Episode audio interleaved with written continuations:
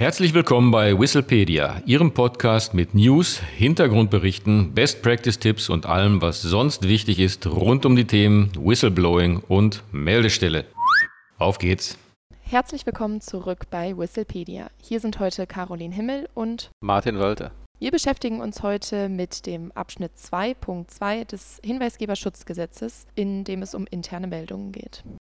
Der neue Referentenentwurf des Hinweisgeberschutzgesetzes sieht vor, dass Beschäftigungsgeber und Dienststellen mit mehr als 249 Beschäftigten eine sogenannte interne Meldestelle einrichten müssen. Und ab dem 17. Dezember 2023 sind auch Beschäftigungsgeber mit einer Beschäftigtenzahl zwischen 50 und 249 Mitarbeitern verpflichtet, eine interne Meldestelle einzurichten. Es gibt aber auch Ausnahmen, beispielsweise müssen Wertpapierdienstleistungsunternehmen, Datenbereitstellungsdienste und Börsenträger nach dem Hinweisgeberschutzgesetz eine interne Meldestelle einrichten, auch wenn sie weniger als 249 Beschäftigte haben. In diesen Spezialfällen gilt die Pflicht zur Einrichtung einer internen Meldestelle, also unabhängig von der Beschäftigtenzahl. Was sind die Aufgaben dieser Meldestelle? Dazu gehört zum einen das Betreiben der sogenannten Meldekanäle, über die die Meldungen abgegeben werden können. Zum anderen prüft die Meldestelle die Stichhaltigkeit der eingegangenen Meldungen. Sie kontrolliert in diesem Sinne, ob eine Meldung begründet ist, ob also der eingegangene Hinweis ausreichend konkret und auch plausibel ist.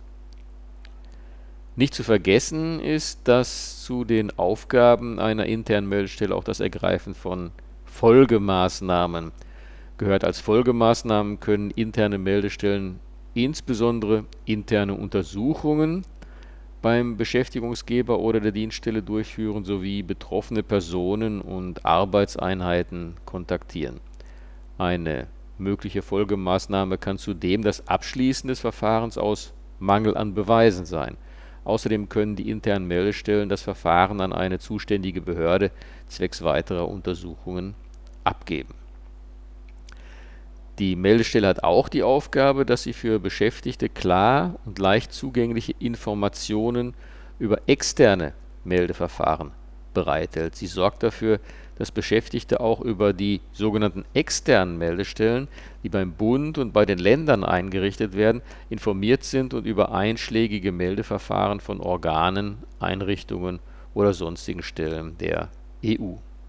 Nach den jetzt dargestellten Aufgaben einer internen Meldestelle zur Organisation einer internen Meldestelle spielt eine bedeutende und zentrale Rolle. Wichtig ist, dass die interne Meldestelle sowohl vom Unternehmen selbst als auch von einem externen Dienstleister betrieben werden kann.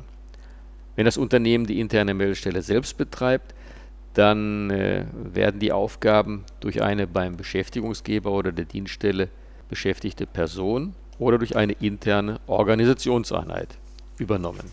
Einem Unternehmen steht jedoch auch die Option offen, einen externen Dienstleister mit den Aufgaben der internen Meldestelle zu betrauen. Das klingt jetzt etwas komisch, die interne Meldestelle wird von einem externen Dienstleister betrieben, aber äh, es geht hier um die Verantwortung, also das bleibt natürlich in der Verantwortung des Unternehmens, nur die Leistung selbst wird von einem externen Dienstleister erbracht. Das hat äh, durchaus Vorteile. Zum einen befasst sich eine Meldestelle mit sehr sensiblen Themen, für die viel Wissen und Erfahrung erforderlich ist. Hier hat ein externer Partner, dessen Hauptaufgabe ja der Umgang mit dieser Thematik ist, natürlich Vorteile. Zum anderen gibt es auch Fälle, in denen sich die hinweisgebende Person eher an einen Dritten wenden möchte als eine Stelle im Unternehmen. Und diese Personen können dann die von einem Dritten betriebene interne Meldestelle ansprechen und müssen sich nicht an die staatlich betriebenen externen Meldestellen wenden.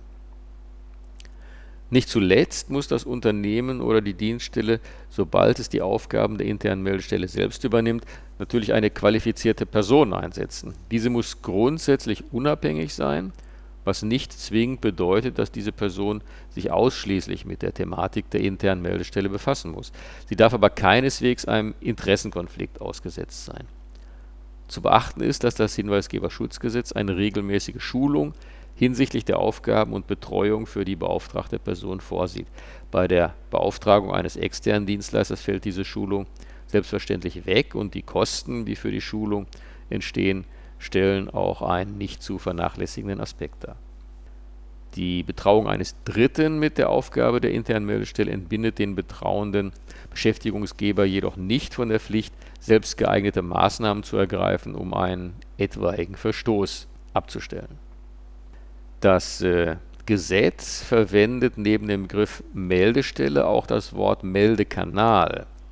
Die Wörter hören sich jetzt zunächst sehr ähnlich an, es ist natürlich aber ein großer Unterschied. Grundsätzlich betreibt die interne Meldestelle den Meldekanal und das ist eigentlich der technische Weg, wie eine Meldung einer hinweisgebenden Person abgegeben werden kann. Dabei müssen interne Meldekanäle die Meldung in mündlicher oder in Textform ermöglichen.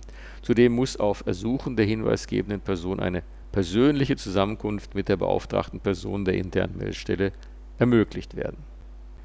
Die beauftragten Personen können den Meldekanal so gestalten, dass dieser auch natürlichen Personen offensteht, die im Rahmen ihrer Tätigkeit mit dem Beschäftigungsgeber oder der Dienststelle in Kontakt stehen. Das bedeutet konkret, dass auch zum Beispiel Lieferanten oder Kunden in diesem Falle die Möglichkeit haben, Meldungen abzugeben. Ob die interne Meldestelle für diesen Personenkreis offen steht, liegt aber weiterhin im Ermessen des Unternehmens oder der Dienststelle. Ein sehr interessanter Punkt ist, es besteht keine Verpflichtung, die Meldekanäle so zu gestalten, dass sie die Abgabe anonymer Meldungen ermöglichen. Besonders hervorzuheben im Kontext der Meldekanäle ist das Thema Vertraulichkeit. Um diese gewährleisten zu können, dürfen nur die für die Entgegennahme und Bearbeitung der Meldungen Zuständigen sowie die sie bei der Erfüllung dieser Aufgabe unterstützenden Personen Zugriff auf die eingehenden Meldungen haben.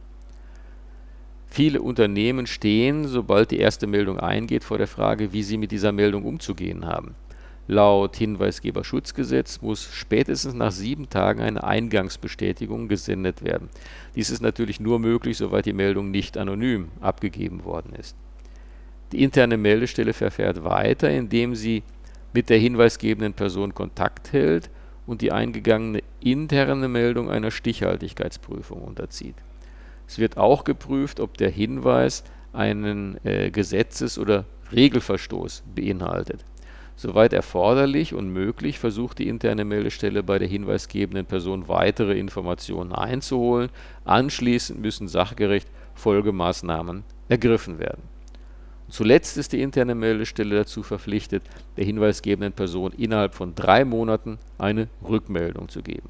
Und die Rückmeldung muss die Folgemaßnahmen und die Gründe für das Ergreifen dieser Folgemaßnahmen beinhalten eine Rückmeldung an die hinweisgebende Person darf jedoch nur erfolgen, soweit dadurch Ermittlungen nicht berührt oder Rechte der Personen, die Gegenstand einer Meldung sind, nicht beeinträchtigt werden.